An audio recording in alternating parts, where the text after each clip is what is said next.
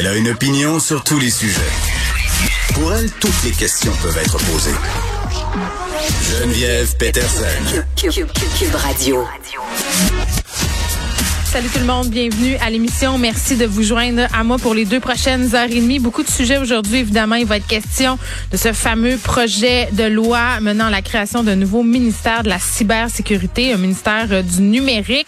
Qu'est-ce qu'on va faire avec un tel ministère, là, Éric Kerr, qui était en point de presse ce matin pour présenter son projet. On va en parler avec un expert en cybersécurité parce que souvent, euh, en tout cas, pour lui avoir parlé à plusieurs reprises euh, à Monsieur Parent là, concernant les questions de cybersécurité, d'éducation numérique aussi, là, il y en a été question, euh, notamment là, dans la refonte du cours de CR. J'ai l'impression qu'on met beaucoup d'affaires dans ce grand fourre-tout qui est la cybersécurité, l'éducation numérique, mais concrètement, qu'est-ce qu'on devrait faire en premier pour s'assurer que dès le plus jeune âge, en fait, on sache comment se comporter sur les médias sociaux euh, d'un point de vue éthique, entre guillemets, le bon comportement, mais aussi d'un point de vue sécurité. Parce que au-delà de l'identification à deux facteurs, là, je sais pas pour vous, moi, on m'a vendu ça, l'identification à deux facteurs, là, où tu euh, rentres ton password sur une application, puis tu reçois un texto, puis là, tu rentres un code.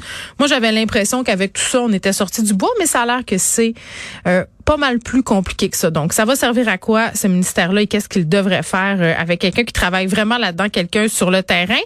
Euh, on va se parler des tout petits aussi euh, qui ont été quand même assez impactés, pardonnez l'anglicisme, par la pandémie, parce qu'on le sait, c'est le dernier droit des élections municipales. On va passer aux urnes le 7 novembre il y a eu euh, un sondage qui a été publié aujourd'hui sur les attentes des familles de la part des municipalités, euh, un sondage qui a été mené par l'Observatoire des tout-petits.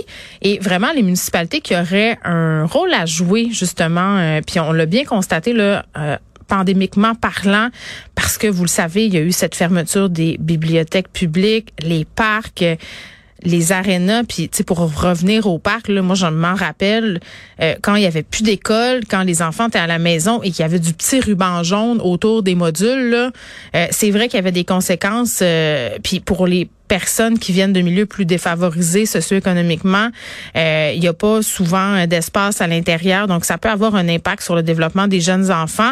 Euh, les activités culturelles aussi, on oubliait ça, l'activité physique. Bon, réellement, là, 83% euh, des parents qui ont répondu à ce sondage-là disent qu'ils ont pu expérimenter de façon tangible les effets de la pandémie sur le développement des tout-petits. Donc, on va jaser de ça et on va recevoir euh, aussi Michel Jean, que vous connaissez, chef d'antenne euh, ici à LCN TVA. Euh, il va venir parler de son dernier livre. On le sait que son roman Cocum remporte un succès monstre tant au Québec qu'en Europe. il revient par ailleurs de la foire du livre de Francfort. 100 000 exemplaires quand même vendus pour Cocum. Je veux juste vous dire, là, au Québec, vendre 100 000 exemplaires d'un roman, pas beaucoup de personnes peuvent se vanter d'avoir accompli cet exploit-là. Là. Ils sont peu dans son équipe, donc vraiment un exploit. Et là, on va parler de son nouveau livre, Teotihuacan, qui, est, qui veut dire Montréal euh, en Mohawk. Et je vous assure que je vais m'assurer de lui demander comment on le prononce comme il faut, le titre euh, de son nouveau roman.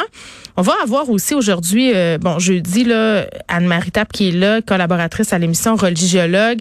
On va parler de complotistes qui sont surveillés par les autorités françaises. Ça se parle depuis quand même quelques jours sur Twitter, notamment des vidéos de Jean-Jacques Crèvecoeur qui circulent où on l'entend vraiment faire un appel euh, au terrassement des journalistes, médecins, gouvernements euh, qui sont pour les mesures sanitaires. Donc cet homme-là, -là, Jean-Jacques Crèvecoeur, qui est une espèce de gourou du mieux-être installé au Québec qui a créé un réseau social aussi. Là, il y a presque 30 000 abonnés, donc c'est quand même pas rien. Euh, donc, il attire l'attention de la police française. Euh, puis il n'est pas tout seul. Alexis Cossette-Trudel aussi euh, attire l'attention des autorités. On craint qu'à un moment donné, ces gens-là poussent des personnes à passer à l'acte. Est-ce que c'est possible? Il y a plusieurs experts qui pensent que oui, mais moi, quand j'entends des gens comme Jean-Jacques Rêvecoeur appeler au terrassement, j'ai envie de dire que c'est presque un appel au meurtre.